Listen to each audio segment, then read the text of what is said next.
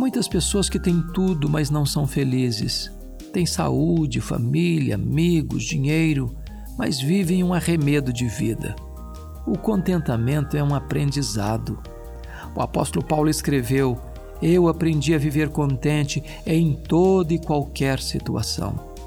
Não é a circunstância que faz você, é você quem faz as circunstâncias. A felicidade não está nas coisas, mas em Deus. A felicidade não é um lugar onde se vai, mas uma maneira como se caminha. Você pode estar contente até mesmo na escassez. Você pode estar contente apesar das aflições. Esse contentamento não vem apenas de dentro, mas sobretudo de cima, do alto, do céu. Deus é a fonte da verdadeira felicidade.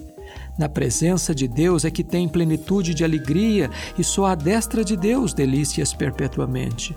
Agora mesmo você pode experimentar essa verdadeira felicidade, essa alegria indizível e cheia de glória.